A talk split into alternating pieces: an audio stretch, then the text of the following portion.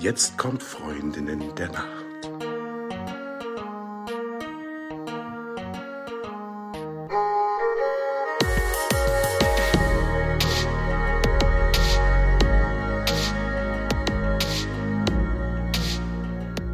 Hallo und herzlich willkommen zu einer neuen Folge von Freundinnen der Nacht. Mein Name ist Talea und bei mir ist die die Eva. Hi.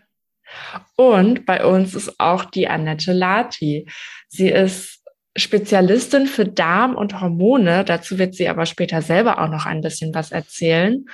Aber zuallererst die Frage an dich, Eva. Wie hast du geschlafen heute Nacht? Sehr gut, danke. Ein bisschen zu kurz für meinen Geschmack. Und ich hatte neulich ein lustiges Erlebnis, das will ich gerne mit euch teilen. Ähm, war jetzt nicht heute Nacht, wie gesagt, neulich. Ich bin morgens aufgewacht und neben mir liegt ja seit vielen Jahren derselbe Mann. Und als ich so rübergeschaut habe, habe ich gedacht, ach guck mal, der hat ja dasselbe an wie ich, weil natürlich neben mir dieselbe Bettwäsche liegt. Ähm, genau. Ja, und äh, also heute Nacht habe ich aber geschlafen. Und du, Talea, wie hast du geschlafen? Ich habe hervorragend geschlafen. Ich bin ja kürzlich aus dem Urlaub wiedergekommen und im eigenen Bett schläft sich's ja doch immer noch mal einen Ticken besser. Und deswegen habe ich sehr genossen, also heute Nacht oder vor allen Dingen beim Einschlafen und beim Aufwachen, einfach sehr wertgeschätzt, dass ich in meinem ganz eigenen Bett liege. Ja, Annette, wie hast du geschlafen? Ich habe heute ein bisschen kurz geschlafen, weil ich gestern Abend mit Business-Kolleginnen äh, auf einem Treffen war und wir wirklich lange, lange, lange gesprochen haben. Und als ich dann zu Hause im Bett lag, ist das Ganze noch ein bisschen durch meinen Kopf gegangen. Es hat gerattert. Ja, und ich war auch ein bisschen nervös wegen der Aufnahme heute Morgen weil Podcast, das ist was komplett Neues für mich. Das ist hier quasi das allererste Mal und da war ich ein bisschen aufgeregt. Das klingt spannend und ich finde es auch spannend, was du eigentlich überhaupt machst. Annette, stell dich gerne mal kurz äh, vor und erzähl, was so deine Tätigkeiten sind. Also ich bin Annette Lati. Ich bin Expertin für Naturheilkunde der Slogan meiner Praxis ist gesund, entspannt und leistungsfähig. Und dafür stehe ich auch, weil ich verhelfe Menschen dazu, gesund zu werden, sich zu entspannen und leistungsfähig zu bleiben und leistungsfähiger zu werden. Meine Schwerpunkte sind hierbei die Hormontherapie und die Darmtherapie. Beide Sachen hängen ganz eng miteinander zusammen, bedingen sich äh, gegenseitig und äh, das ist auch mein Therapieansatz. Es geht ja jetzt bei uns darum, um Essen und Trinken und was passiert eigentlich und wann mache ich was am besten wie oder wie kann ich dieses ganze Thema positiv beeinflussen. Und dazu würde mich mal interessieren, Annette, was passiert eigentlich, wenn ich gegessen habe? Also ich, ich esse, ne, ich kaue, schlucke, das landet im, im Magen und was passiert dann? Du sagst einen ganz interessanten Aspekt. Du isst, du kaust. Essen ist nicht gleich Essen und Nahrungsaufnahme nicht gleich Nahrungsaufnahme. Weil wenn alles gut läuft, dann nehmen wir die Nahrung auf und wir kauen sie gut, wir speicheln sie ein, dann wird sie runtergeschluckt und dann landet sie quasi im Verdauungstrakt. Die meisten die sind aber so, die essen nebenbei, die schlingen das Ganze rein und das ist eigentlich nicht das, was Essen ist. Ja, und das ist auch eine Sache, die, äh, die werden wir später nochmal beleuchten, äh, die dann auch Probleme machen kann. Wenn aber alles normal läuft, wir essen, wir gut kauen, das Ganze schlucken, über die Speiseröhre landet das Ganze dann im Magen. Dort hält es sich mehr oder weniger lange auf, kommt drauf an, was wir gegessen haben. Eine Banane ist, sage ich mal, eine Stunde im Magen ungefähr. Ein Steak hingegen, würde ich sagen, ist zwischen acht bis zehn Stunden im Magen, weil das einfach schwerer zu verdauen ist. Dann wird das Ganze weitergeschoben in den Dünndarm. Da wandert es dann durch die ganzen Dünndarmschlingen durch, wird nochmal äh, ein ganzes Stückchen aufgespalten in die Einzelbestandteile. Und äh, der Körper ist da ganz, ganz nah dran und holt sich quasi die Proteine, die, die Eiweiße, die, äh, die Aminosäuren, die einzelnen, die Kohlenhydrate. Der holt sich das dann alles im Dünndarm raus. Ja, das wandert vom Dünndarm dann direkt ins Blut. Und äh, die Reste, die der Körper halt nicht verwerten will, die gehen dann halt, sag ich mal, in die nächste Etage, in den Dickdarm. Da wird im Dickdarm, der werden dem, ähm, dem ganzen Speisebrei, würde ich mal sagen, ist es ja dann in dem Zusammenhang auch noch, da werden im Speisebrei dann auch noch Wasser entzogen, die Mineralien holt sich der Körper da noch raus. Das Ganze wird quasi in eine kompakte Form gebracht. Und äh, letztendlich verlässt dieses kompakte Paket dann irgendwann am nächsten Morgen unseren Körper. Das ist nämlich äh, genau der Punkt, wo es ja für die meisten dann auch unangenehm wird, darüber zu sprechen. Mhm. Äh, generell, der Darm hat ja ein, ähm, ich sage jetzt mal, schwieriges Image, um nicht das andere Wort mit SCH zu verwenden, obwohl es irgendwie von der Doppeldeutigkeit noch ein bisschen passender wäre. Ähm, was denkst du, warum ist es so schambehaftet, über die Verdauung zu sprechen? Mm, also ich kann mich noch erinnern, als Kind ähm, ist man ja quasi interessiert, ja, und ist ganz neugierig, was ist das eigentlich? Man untersucht seinen Körper, man guckt und dies und das, ja. Äh, und, und viele Kinder sind dann auch dabei und, und, und, und gucken mal, was sie in der Toilette produziert haben oder was da im Töpfchen ist, ja, und dann kommen die Eltern und sagen, i pfui, das fasst man nicht an, das guckt man nicht an, das muss weg, ja, und das wird dann sofort in die Toilette geschafft, ja, als ob das irgendwas Schlimmes wäre. Ist es gar nicht, weil es ist ja quasi nur der Rest von dem, was wir gegessen haben. Aber ich sag mal so, relativ früh wird uns schon irgendwie einsuggeriert, das ist irgendwie was Schlimmes, das ist irgendwie was Furchtbares. Ähm, und wenn es dann auch noch riecht, ja, weil das macht sie natürlich manchmal, äh, dann ist es sowieso und ganz, ganz schlimm. Also das würde ich sagen, dass das äh, verbinden viele mit dem Darm und mit dem ganzen äh, Verdauungsprozedere und deswegen ist es immer eher so ein bisschen ausgeklammert. Aber wie witzig, dass du das so sagst. So habe ich darüber noch nie nachgedacht. Ja, wenn ich jetzt zum Beispiel mit dem Hund unterwegs bin, mit welcher Selbstverständlichkeit ich natürlich mit einer Tüte des aufhebe und im Zweifel auch nochmal einen Blick riskiere, ist der Kerl dann gesund, ist alles okay und dann schmeiße ich es natürlich weg, ja.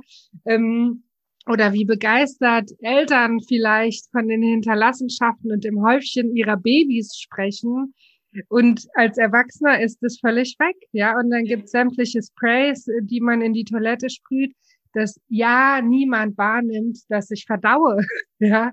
Mhm. Und natürlich ein Riesenthema, ja.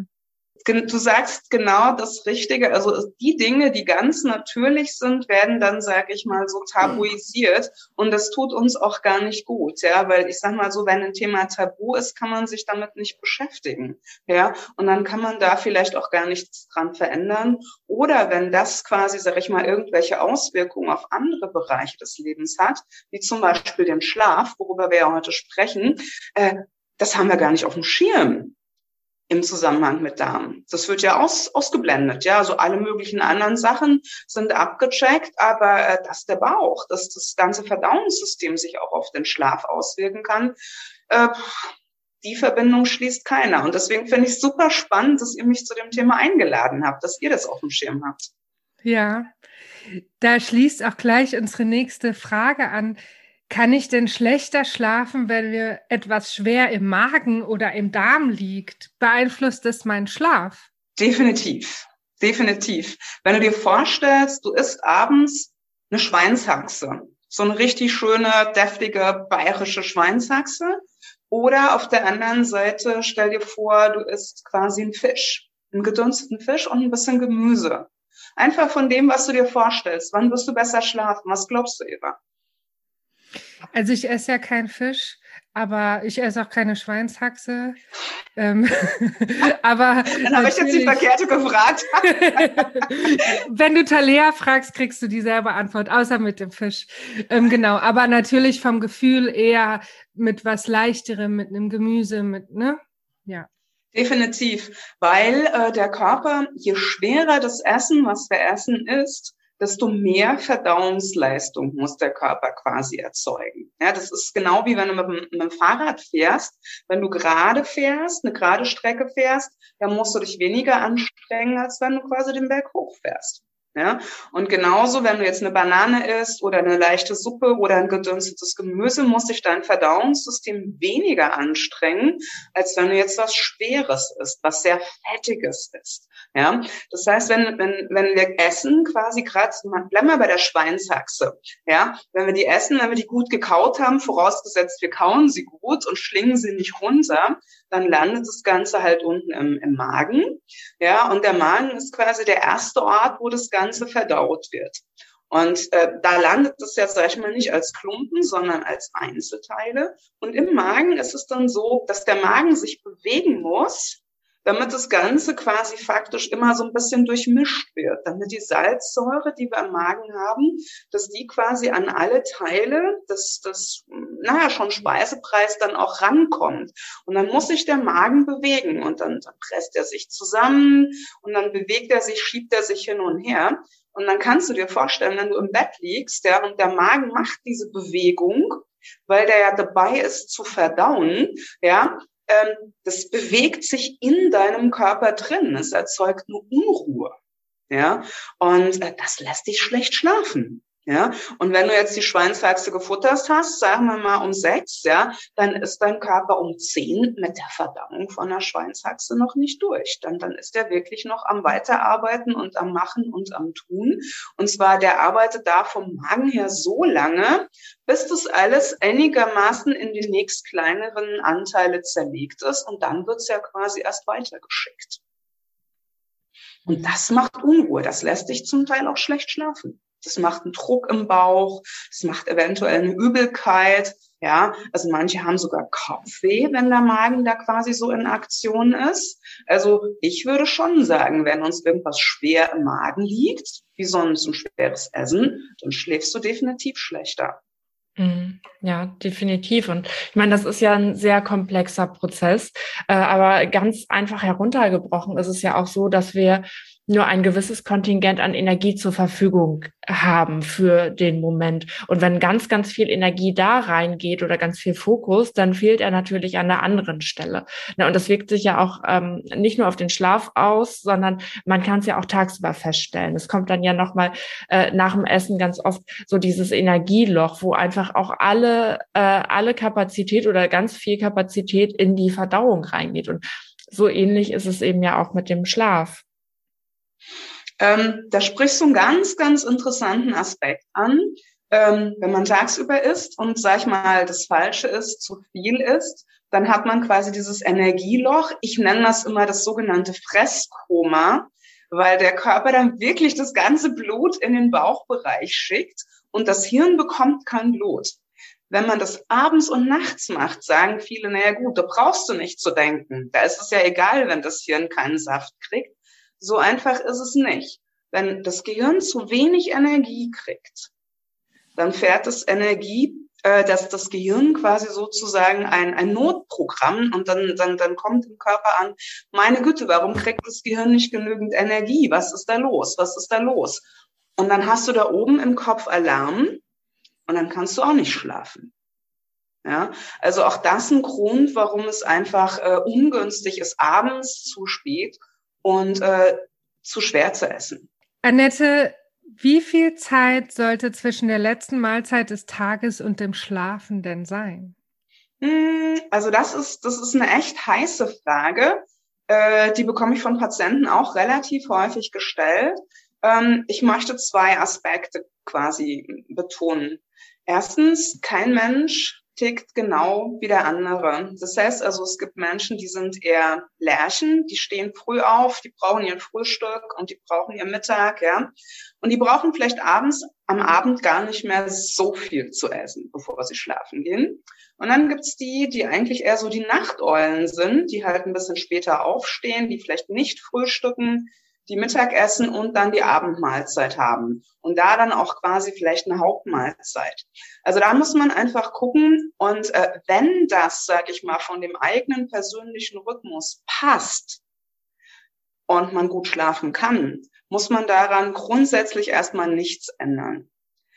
Ich würde quasi immer nur schauen, wenn mich das Ganze stört oder wenn ich jetzt merke, ich habe ein Schlafproblem oder ich will was verändern, da dann quasi ein bisschen anzupassen. Grundsätzlich sage ich oder bin ich ein Verfechter davon, die letzte Mahlzeit irgendwas zwischen 16 und 18.30 zu essen, damit der Körper halt wirklich noch ausreichend Zeit hat, in diesen ersten Verdauungsprozess zu gehen. Ja, und dann bewegt man sich ja noch ein bisschen, dann ist man vielleicht noch mit dem Aufwasch beschäftigt, dann geht man noch mal mit dem Hund raus, dann macht man noch mal dies und jenes. Das heißt also, da kommt auch noch mal Bewegung rein, der Verdauungstrakt ist bewegt. Ja, dann setzt man sich vielleicht noch ein bisschen hin, liest was, schaut irgendwas im Fernsehen das heißt also, die Verdauung, sag ich mal, läuft weiter und bis man dann quasi im Bett ist, ist es schon vom Magen quasi sukzessive in den Darm gerutscht und danach ist es dann eigentlich eher unproblematisch. Das heißt also, ich schlage den Patienten vor, irgendwas zwischen 16 und 18.30 zu essen.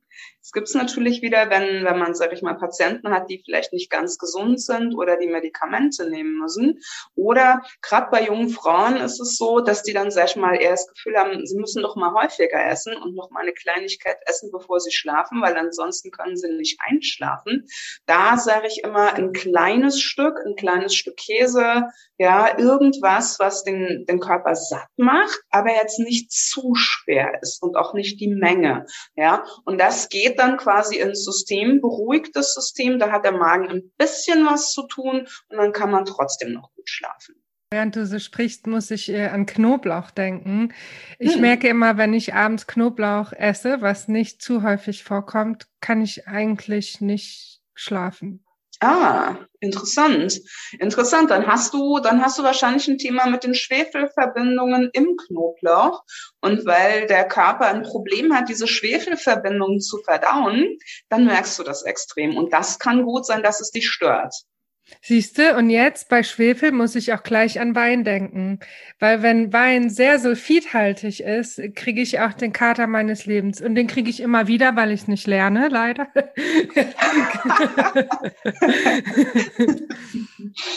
ja, das, äh, das kann gut sein. Äh, bei vielen ist auch das Thema mit dem Histamin so eine Sache.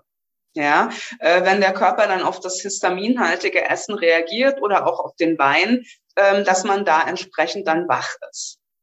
Ja. Gut, jetzt wisst ihr alle, dass ich ein Schwefelproblem habe.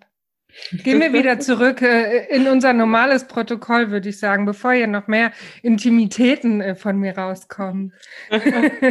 auch ist doch eigentlich ganz spannend, dass wir auch gerade in so einer Folge äh, ein bisschen was von uns preisgeben. Ich mhm. hatte nämlich auch gerade überlegt, ähm, wo es auch um, um den Knoblauch ging, dass ich schon öfter darüber nachgedacht habe. Ich habe das schon ein paar Mal gehört mit dem Knoblauch. Ähm, und ich selber habe das gar nicht. Ich habe aber kürzlich irgendetwas gegessen, wo sehr viel Knoblauch enthalten war und habe da auch drüber nachgedacht, ähm, habe davon aber nicht viel gemerkt. Ähm, und dann ist mir noch ein anderes Thema gedanklich begegnet, nämlich die Uhrzeit des Abendessens. Ich bin ein Frühtyp, also ich stehe um 7.30 Uhr auf und ich gehe so um 23, 23, 30 ins Bett. Ähm, meine Abendessenzeit ist aber deutlich nach 18.30 Uhr. Ähm, ich habe nicht das Gefühl, dass ich damit Probleme habe, weiß aber auch, dass ich eigentlich, also wenn man das Ganze jetzt wissenschaftlich betrachtet, ist der Zeitpunkt meines Abendessens nicht der richtige für mich. Ich komme aber gut mit diesem Zeitpunkt klar. Ähm, und habe auch das Gefühl, ich bin eine Person, die eher ein bisschen mehr Essen braucht. Also mhm. ähm, unelegant ausgedrückt, ich bin ein Vielfraß. naja, das, das hat viel mit dem Stoffwechsel zu tun. Ja, also wenn, äh, wenn ihr jetzt beide mal schaut, ihr seid vom Personentypus, ihr seid anders. Ja, äh, ihr seht anders aus, euer Körper reagiert anders. Ja, der eine kann essen, und dann muss er aufpassen, weil wenn er quasi ein Krümmel zu viel ist, ja, dann, dann merkt man das sofort auf der Waage. Das ist bei mir auch der Fall, ja. Und du bist eher der Typus, du kannst eher ein bisschen mehr essen und man sieht es halt trotzdem nicht. Das heißt, dein Stoffwechsel, da läuft das Ganze schneller durch. Das heißt, du könntest faktischerweise auch ein Stückchen später essen, wenn jemand einen langsamen Stoffwechsel hat oder, sag ich mal, auch Medikamente nehmen muss. Medikamente machen oft den Stoffwechsel sehr, sehr viel langsamer. Dann muss man halt wirklich früher essen, weil der Körper einfach extrem länger braucht. Mhm. Bei Sportlern ist es auch so, dass der, der Stoffwechsel wesentlich schneller, sag ich mal, funktioniert, weil die sich halt einfach auch viel bewegen. Das Ganze ist auf einem anderen Level unterwegs. Ja, okay, das erklärt natürlich äh, so einiges, warum ich so viel essen kann und auch, ähm, also ich esse gar nicht oft, eher dann Hauptmahlzeiten, also keine Snacks oder so, das meine ich damit, ähm, aber durchaus schon auch spät abends, weil ansonsten kann es auch passieren, dass ich vor Hunger aufwache. Ja, genau, das ist, was ich meine, weil wenn es bei dir zu schnell durch ist durchs System, dann hast du wirklich dieses Ding von Hunger. Und dann solltest du aber vielleicht gucken, dass du in der Auswahl deiner letzten Mahlzeit wirklich ein bisschen was Fettigeres und was Eiweißreiches ist, weil das mhm. hält halt länger vor als jetzt, sag ich mal, eine einfache Suppe zum Beispiel. Mhm. Ja, also ich finde auch, dass der Körper, sofern man denn ein bisschen auch ähm, darauf achtet, also ein, gutes Körpergefühl entwickelt und auch ein bisschen achtsam mit sich umgeht, dass der Körper einem da dann auch schon das Signal sendet. Also selbst, also das, was du gerade gesagt hast, ähm, fettig und eiweißhaltig, das war auch schon immer ähm, das, wo es mich dann hingezogen hat. Also ich, Genau, ich glaube, das ist auch so ein bisschen so ein, so ein Achtsamkeitsding, dass einem der Körper auch sehr viel sagt, wenn man denn zuhört. Genau das, ja. Also ich sag mal so, wir haben so eine intuitive Weisheit in unserem Körper. Und äh, Kinder haben das noch, ja, und wenn man sehr, sehr achtsam mit sich umgeht oder das auch wieder neu lernt, dann hat man das auch. Aber viele sind heutzutage so in ihren täglichen Business quasi, sag ich mal, involviert und, und Abläufe und dies und das, dass das viele vergessen, auf ihren Körper zu hören, ja wann, wann habe ich Hunger, wann sollte ich eher nichts essen, wann sollte ich schlafen gehen, wie viel Pausen brauche ich, wann brauche ich Bewegung. Das sind ja ganz normale Impulse und die sendet uns unser Körper, aber oft wird drüber weggegangen. Ja, und wenn man da, sag ich mal, 20, 50, 100 Mal drüber weggeht, dann schickt der Körper keine Signale mehr, ja, und, und dann fragt man sich ja, was mache ich denn nun?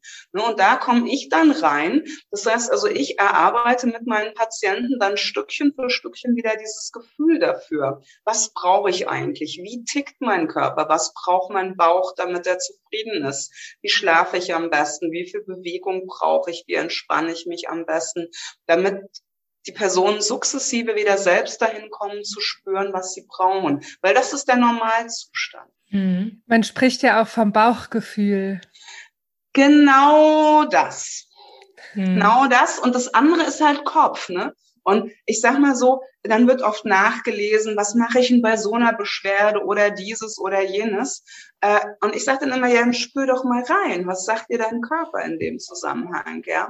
Oder auch äh, zu sagen, was, was muss ich, was will ich denn jetzt essen? Ja, aber was ist es denn jetzt eigentlich? Ist es ein Fisch oder ist es eigentlich eher ein Gemüse oder brauche ich eigentlich bloß ein paar Nüsse in dem Moment? Ja, ähm, und der Körper wird einem das Signal auch geben, wenn man das auch, sag ich mal, hören will und, und, und verstehen will, ja, dann ist der Körper wirklich sehr intelligent, sehr weise und es macht wirklich Sinn, auch darauf zu hören. Mhm. Ich habe jetzt noch mal eine ganz andere Frage an dich.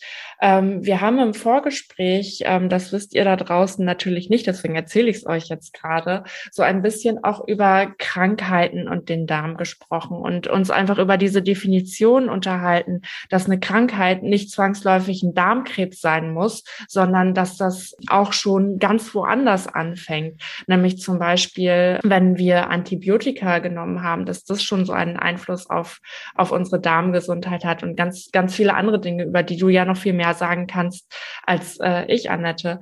Ähm, und äh, darauf bezieht sich meine, meine nächste Frage. Kann ein ungesunder Darm Schlafstörungen hervorrufen, beziehungsweise schlafe ich besser, wenn mein Darm gesund ist? Und was ist denn da überhaupt gesund und was ist da überhaupt krank? Da hast du jetzt wirklich eine extrem schwere Frage aufgeworfen. Was ist gesund, was ist krank? Weil ich sag mal so, so unterschiedlich wie wir Menschen sind, so unterschiedlich ist auch Gesundheit für jeden von uns definiert. Also es ist eine ganz individuelle Geschichte. Man hat da natürlich, sage ich mal, vom Labor irgendwelche Normwerte, ja, aber wichtig ist natürlich auch, dass man sich mit dem Ganzen wohlfühlt, weil Normwert hilft mir jetzt nichts, wenn ich mich trotzdem schlecht fühle. Ich muss immer gucken, wie geht's mir damit.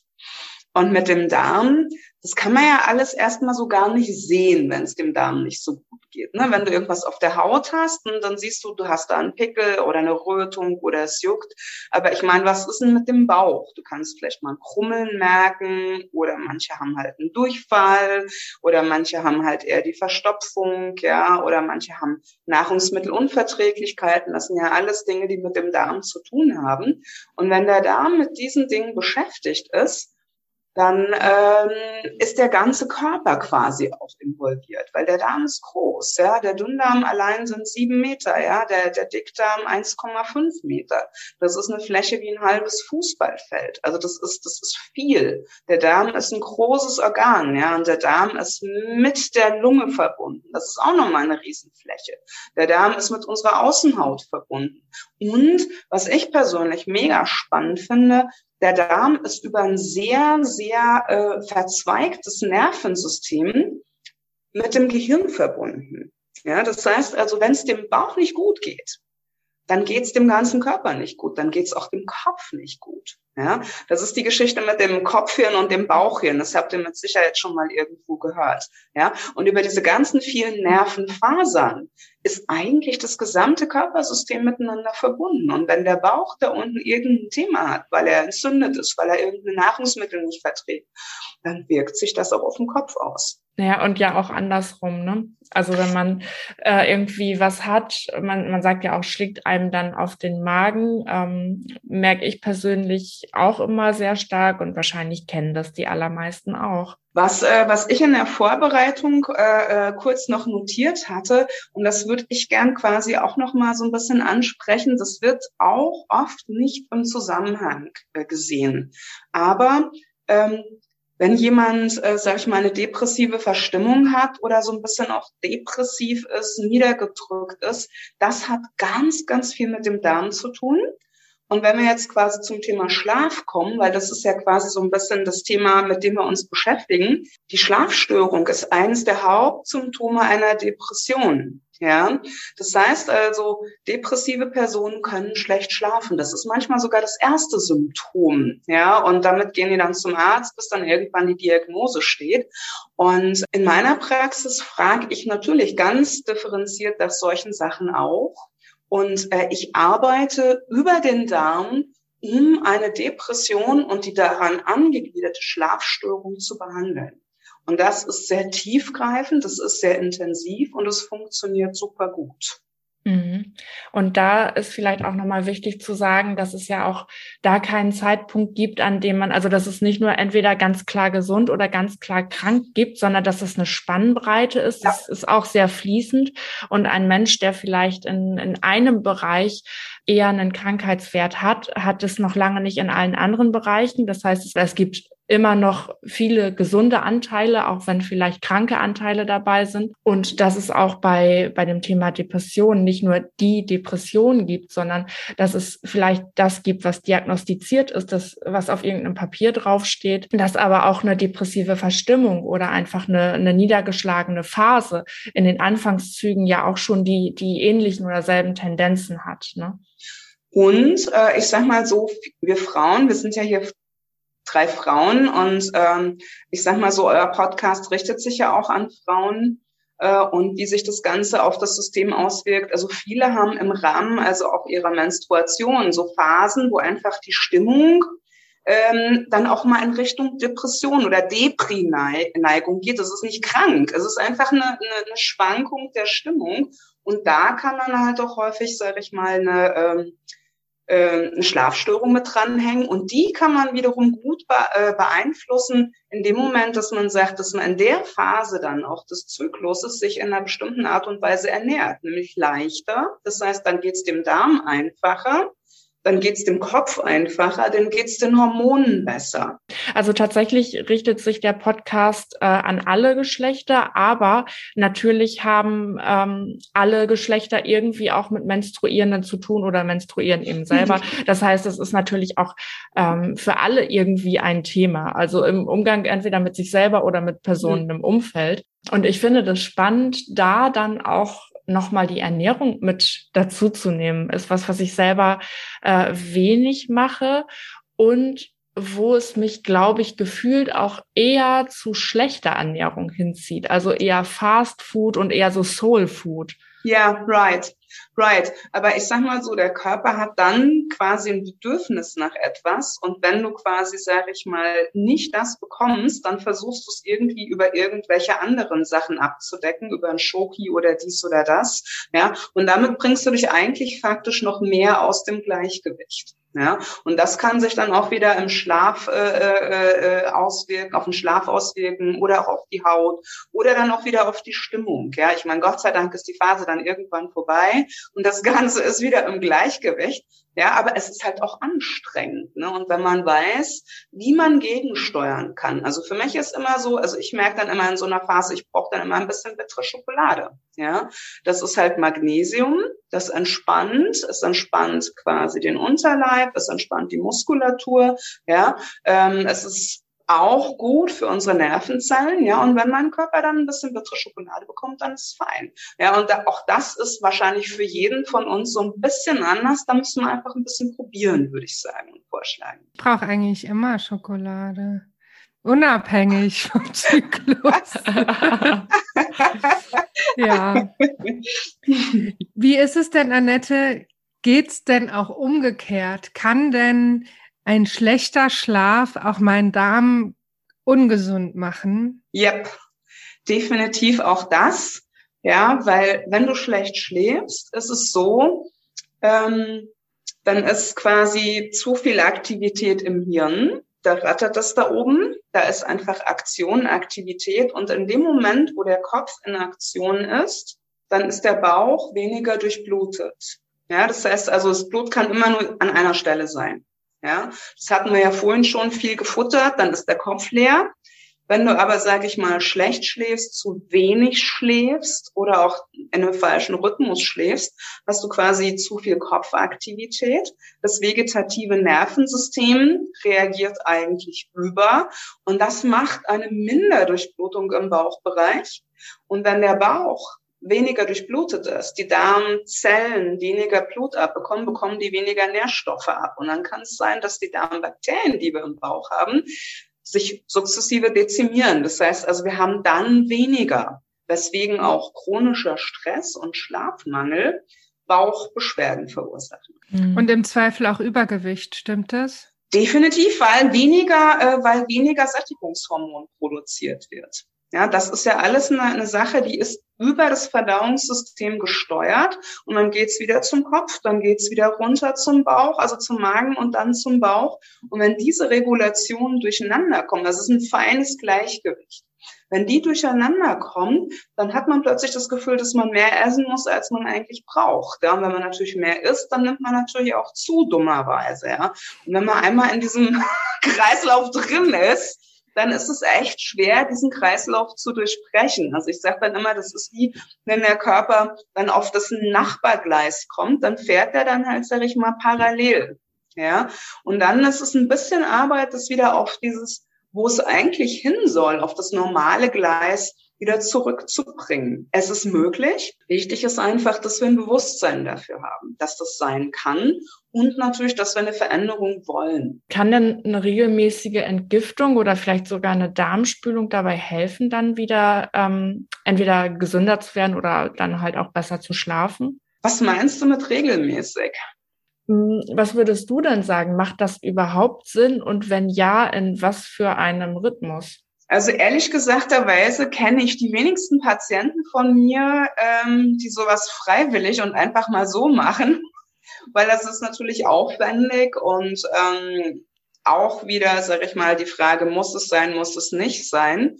Ähm, ich empfehle das Patienten mit einer gesundheitlichen Problematik. Ich würde das nicht durchgängig jeder Person empfehlen. Ja, wenn du, wenn du ganz normal isst, dich ernährst, einen Stuhlgang hast, jeden, jeden Morgen zur Toilette gehst, dann brauchst du nicht zu, zusätzlich irgendwelche Einläufe oder Entgiftungssachen äh, zu machen, weil der Körper reinigt und entgiftet sich selbst. Wenn, wenn aber jemand ist, der halt nur alle drei Tage zur Toilette, geht, da muss man halt gucken, wie man das Ganze anregen kann, wie man das Ganze unterstützen kann.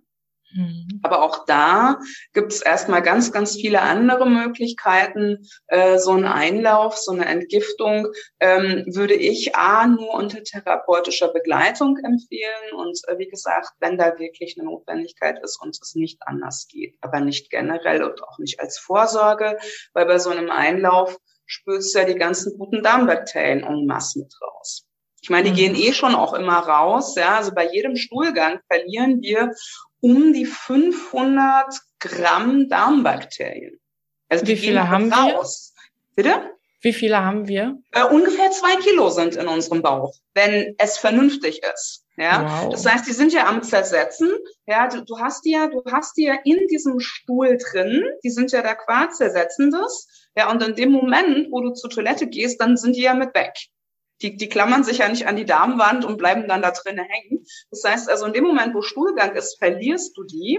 Und wenn du aber quasi, sag ich mal, denen gutes Futter gibst, sprich vernünftiges Essen, dann vermehren die sich natürlich auch brutal im Darm schnell wieder. Ja, ähm, Problem ist natürlich, wenn man zum Beispiel eine Antibiotika-Behandlung hatte, ja, ähm, sind halt viele dieser guten Bakterien, sag ich mal, ähm, zerstört durch das Antibiotikum. Und dann muss man halt sowas machen wie einen Darmaufbau und muss man halt die Bakterien sukzessive wieder im Darm ansiedeln. Wenn man das nicht macht, kann es sein, dass sich bestimmte andere Bakterien, die eigentlich eher schädlich sind, ja, dass sich die im Bauch ansiedeln, so nach dem Motto, da ist ja jetzt Platz, da hocke ich mich mal hin. Ja, äh, und das kann äh, wiederum unterschiedliche Symptome und Problematiken machen. Also das heißt, also nach so einer Antibiotika-Geschichte kann einiges durcheinander kommen und das hat natürlich Einfluss auf ganz, ganz viele Vorgänge. Total und da spannend. kann es, wie gesagt, durchaus sein, dass ich dann auch mal sage, wenn ein entsprechender Stuhlbefund ist, okay, du musst mal einen Einlauf machen oder wir müssen es mal anregen, aber nicht generell. Mhm. Ja, danke. Das ist total spannend. Ich habe noch eine letzte Frage an dich oder beziehungsweise es ist die, die Gelegenheit, ähm, noch das zu platzieren, von dem du denkst, es darf beim Thema Darm und Schlaf auf keinen Fall fehlen. Also wir haben ja schon ganz, ganz viel erzählt und ganz, ganz viel äh, über ganz, ganz viel gesprochen. Aber zum Thema äh, Schlaf und Darm wäre auch noch wichtig zu wissen, dass der Darm äh, Serotonin produziert. Ähm, das ist unser Glückshormon. Und aus dem Serotonin baut er Melatonin. Das ist Schlafhormon. Ja? Das heißt also, wenn der Darm gesund ist, können wir auch darüber einen direkten Einfluss auf, äh, auf unseren Schlaf haben. Ähm, und da ist es einfach wirklich wichtig, dass man diese komplexen Zusammenhänge im Hinterkopf behält. Nicht einfach nur sagt, ich ziehe mal los, ich, äh, ich kaufe mir dies, ich kaufe mir jenes und, und, und werfe da mal ein paar Darmbakterien rein, sondern es ist komplex, es greifen ganz, ganz viele Dinge ineinander. Und wenn irgendjemand eine Frage hat, einfach wirklich einen Experten suchen, der dazu fit ist und sich beraten, begleiten lassen, nicht alleine rumexperimentieren. Das wäre mir wichtig zu sagen. Ja, danke für diesen Impuls auch nochmal, Annette. Und vielleicht gibt es ja da draußen äh, den oder die ein oder anderen, ähm, der die sagt, naja, die Annette, die macht einen super kompetenten Eindruck, der würde ich doch gerne mal eine Frage stellen oder mit der würde ich gerne mal in Kontakt kommen. Wie erreichen die Leute dich denn? Also ich habe eine ganz normale Webseite, äh, über die man quasi mich übers Kontaktformular anschreiben kann.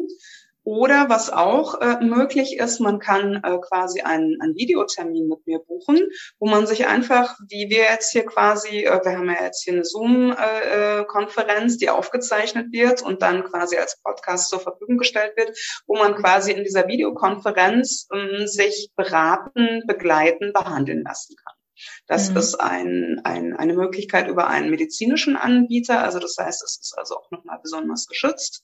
Wenn jemand da irgendwie auch was äh, über sich und über seine Gesundheit erzählt, gelangt das auch nirgendwo anders hin. Das ist eine Möglichkeit, die ich jetzt für meine Patienten eröffnet habe, seit diese ganze Corona-Situation quasi, sage ich mal, nach oben gekommen ist. Und es nutzen viele Menschen aus dem ganzen deutschsprachigen Bereich, weil man über so einen Videochat ja auch direkt miteinander im Kontakt sein kann. Also gerne mhm. dann auch einen Termin über Yameda buchen oder mich direkt anschreiben. Ähm, dann fixiere ich einen Termin, stehe gern zur Verfügung.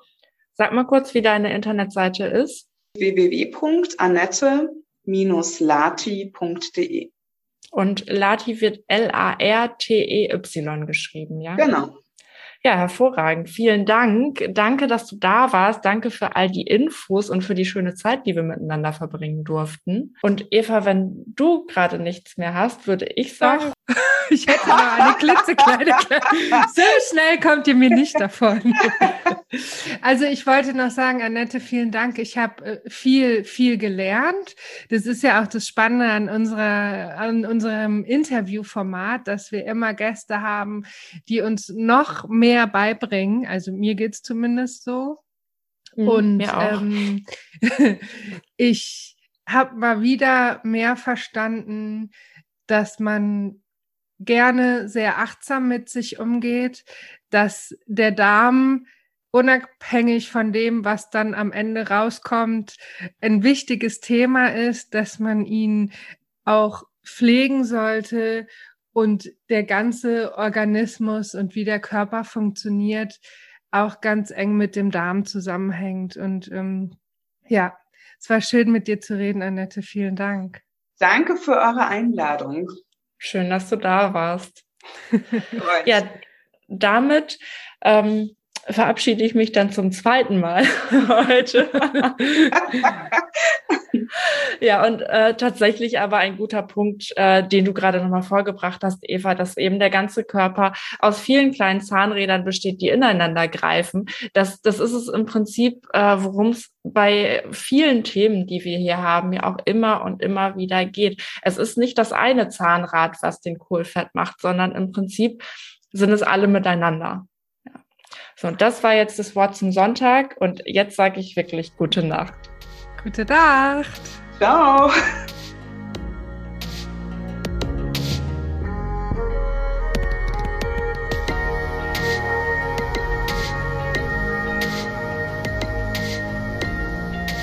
Falls du uns vermisst, gibt es eine kleine Lösung.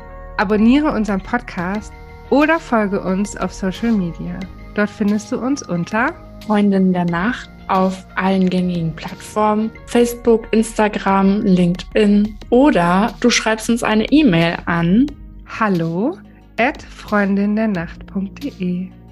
Und jetzt gute Nacht. Gute Nacht.